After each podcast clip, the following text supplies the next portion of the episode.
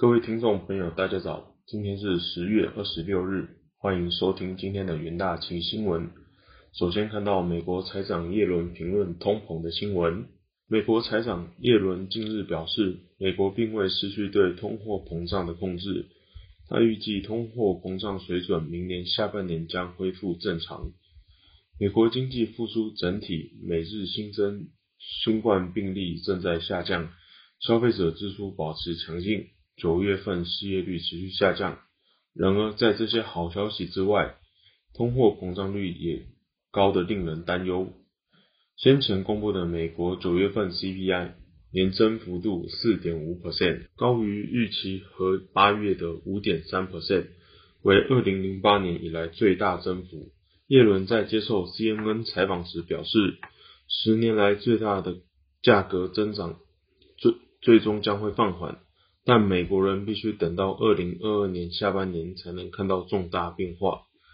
他表示，通膨明年仍将保持在高水准，预计明年中到年底会有所改善，但人们不必担心通膨失控。耶伦反驳对通膨的担忧，但重申举债上限的问题。他表示，新的限额只会涵盖到十二月三日的政府账单，两党仍需解决这一紧迫的危机。与叶伦整体看乐观的看法不同，被称为“新债王”的冈拉克认为，美国高通膨不是暂时的，消费者物价通通膨至少在二零二二年都会保持在四以上。联总会主席鲍尔上周五表示，美国通膨数据上升趋势会延续至明年，而且针对消费者开始预期通膨更高所带来的风险，联总会也会有所警惕。接着看到高盛市井油价的消息，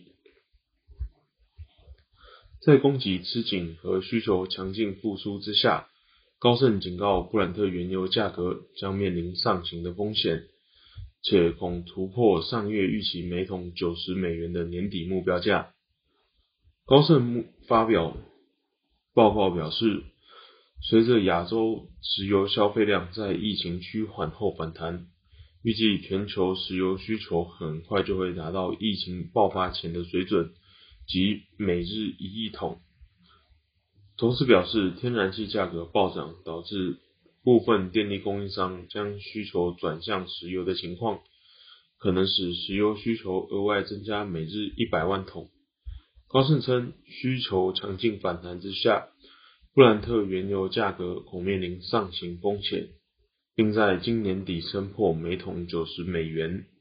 高盛上个月才发布报告，将布伦特原油年底价格预期至每桶八十美元大幅上调至九十美元。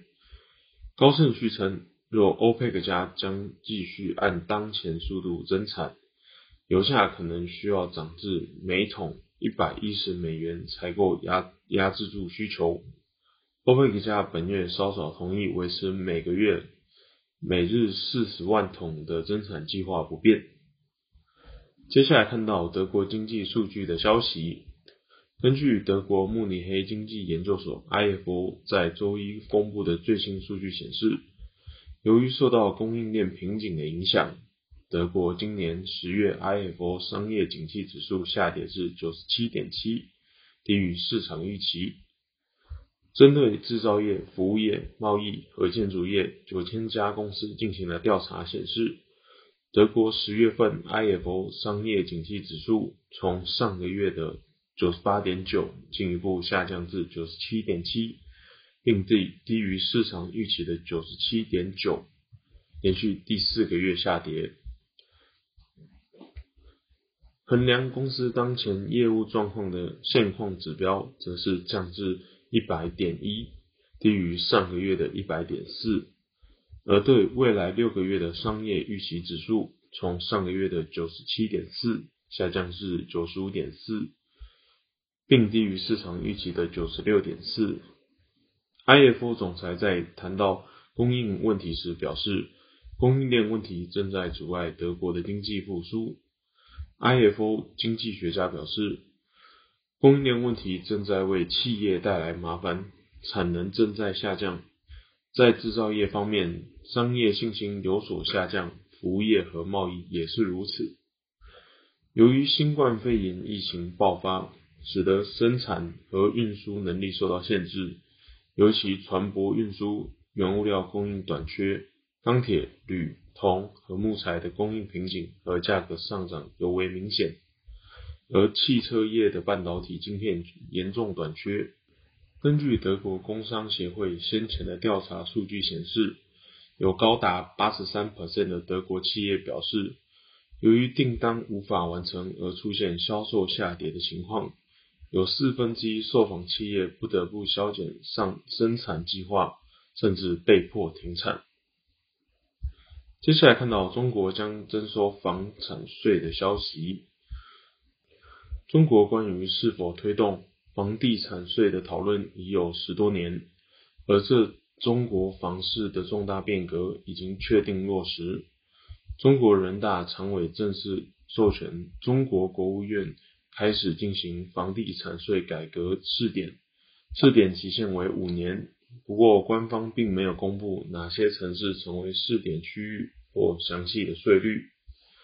而五年期间届满前六个月，中国国务院需向中国人大常委会报告试点情况。若需继续授权，可提出相关意见。条件成熟时，及时制定法律。中国财政部、中国税务总局表示，将进行房地产税试点办法草案，依程序做好试点各项准备工作。试点地区的房地产税征税物件为居用、居住用和非居住用等各类型的房地产，不包括依法拥有的农村住宅基地及其上住宅。土地使用权人。房屋所有权人为房地产税的纳税义务人。房市相关的发展一直是与中国地方政府的财政命脉相连。近十多年来，中国一直想推动房地产税，但遭遇到包含地方政府在内的强大阻力。民众也担心该税恐导致房地产价格滑落，或市场出现恐慌性急售。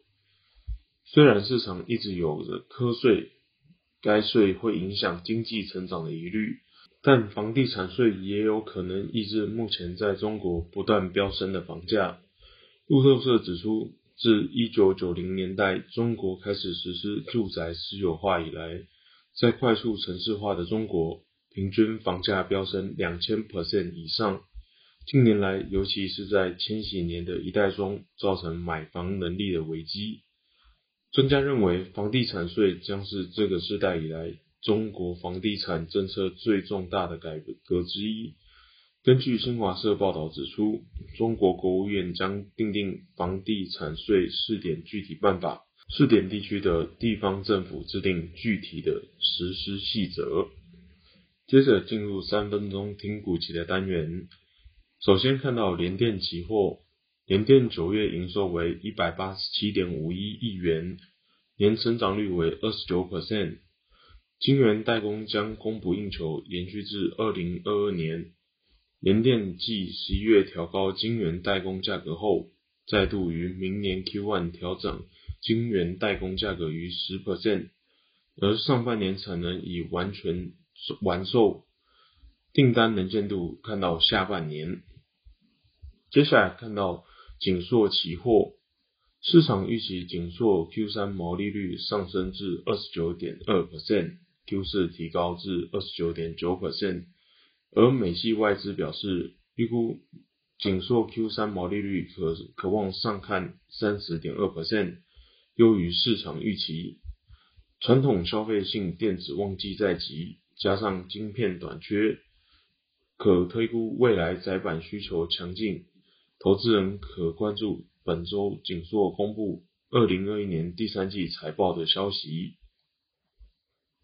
接下来看到台达电期货，欧系外资表示供应链断裂与原物料价格上涨侵蚀台达电毛利率，预测今年下半年的营业利益率将与第二季持平。此外，部分客户因晶片短缺而削减非 IC 零组件的订单，冲击台达电营收。不利台达电期价表现。以上就是今天的元大旗新闻，谢谢各位收听，我们明天的元大旗新闻再见，拜拜。